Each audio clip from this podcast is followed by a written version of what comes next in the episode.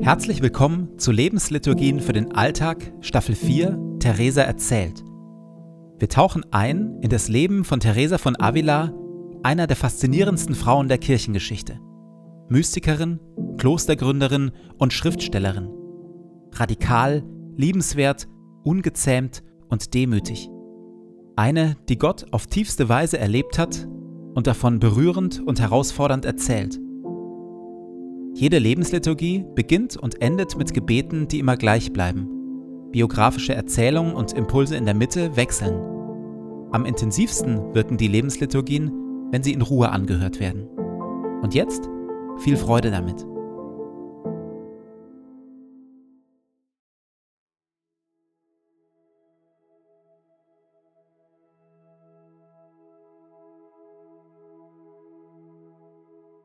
Zu Beginn meines Betens lege ich zur Seite, was mich beschäftigt, und lasse es ruhig werden in mir.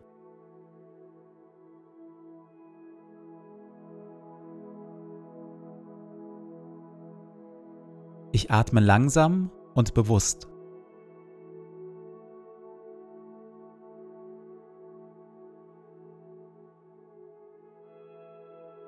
Ich sammle mich und bin ganz da.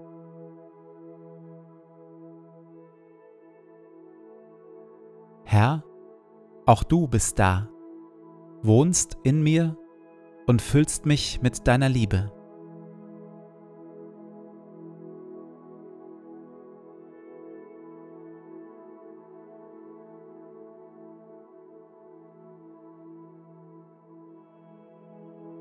Ein Gebet von Paulus. Und so kniee ich nieder vor dem Vater, dem wahren Ursprung von allem, der unerschöpflich reich ist an Macht und Herrlichkeit. Mein Gebet ist, dass Christus aufgrund des Glaubens in euren Herzen wohnt und euer Leben fest in der Liebe verwurzelt ist. Das wird euch dazu befähigen, die Liebe Christi zu erfassen in all ihren Dimensionen, in voller Breite, in voller Länge, in ganzer Tiefe und all ihrer Höhe. Ja, ich bete darum, dass ihr seine Liebe versteht, die doch weit über alles Verstehen hinausreicht, und dass ihr auf diese Weise mehr und mehr mit der ganzen Fülle des Lebens erfüllt werdet, das bei Gott zu finden ist. Ihm, der mit seiner unerschöpflichen Kraft in uns am Werk ist und unendlich viel mehr zu tun vermag, als wir erbitten oder begreifen können, ihm gebührt durch Jesus Christus die Ehre in der Gemeinde von Generation zu Generation und für immer und ewig. Amen.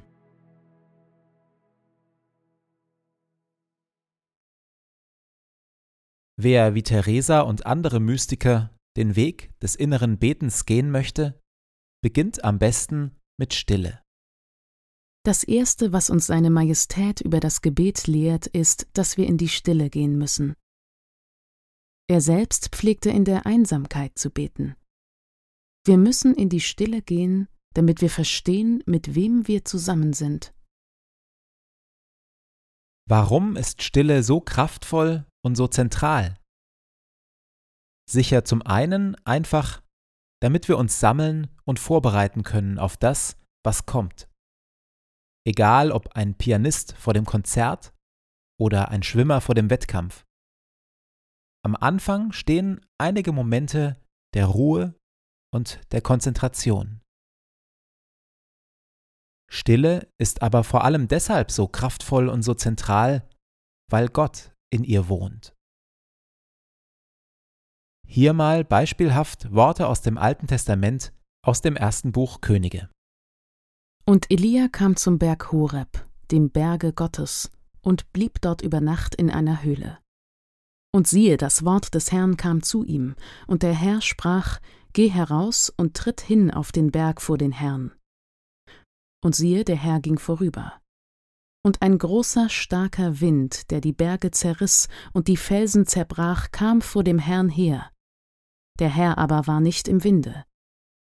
Und nach dem Wind kam ein Erdbeben, aber der Herr war nicht im Erdbeben. Und nach dem Erdbeben kam ein Feuer, aber der Herr war nicht im Feuer. Und nach dem Feuer kam eine Stimme verschwebenden Schweigens.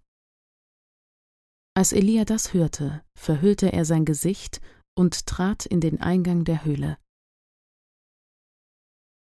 Schon im jüdischen Tempel in Jerusalem im alten Israel war das Allerheiligste, der eigentliche Wohnort Gottes, ein vergleichsweise kleiner Raum voll der Ruhe und des Schweigens. Noch heute gelten Kirchen und Klöster als Orte der Stille. Dort, in den heiligen Räumen, ehrt man den still gegenwärtigen Gott mit Schweigen. Schweigend begegnen sich Gott und Mensch, schweigend berühren sich ihre Herzen. Gottes Gegenwart wohnt ganz oft eben nicht im Sturm, nicht im Feuer, nicht im Erdbeben, sondern in der Stille. Gott wohnt in der Stille. Meister Eckhart, der große deutsche Mystiker, sagt, Nichts im Universum gleicht Gott so sehr wie die Stille. Und Sören Kierkegaard sagt, wenn alles still ist, geschieht am meisten. Wenn wir Gott begegnen wollen, müssen wir also still werden. Dort, in der Stille, kann es dann geschehen, dass Gott uns in der Stille ganz und gar erfasst dass wir für einige Augenblicke voll und ganz aufgehoben und geborgen sind in der Stille Gottes.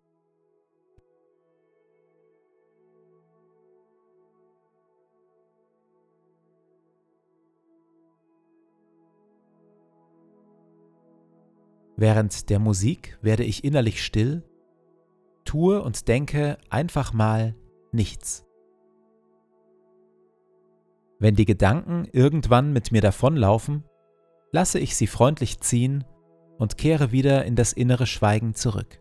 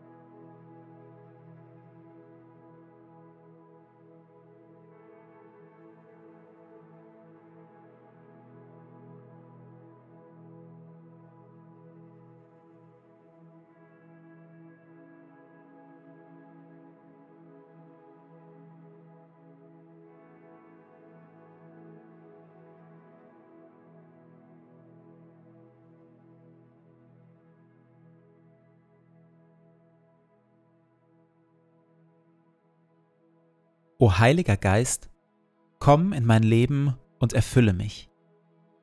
Ich für mich bin nichts weiter als ein leeres, zerbrechliches Gefäß. Erfülle mich, auf dass ich ein Leben aus deiner Kraft lebe.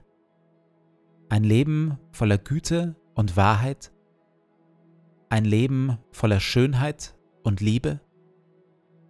Ein Leben voller Weisheit, Geduld und Stärke aber vor allem lass Christus in mir Gestalt gewinnen. Hilf den Thron in meinem Herzen räumen und mache Christus zu meinem Freund und König, auf dass wir eine Einheit werden, er in mir und ich in ihm, heute und an allen Tagen und in Ewigkeit. Amen.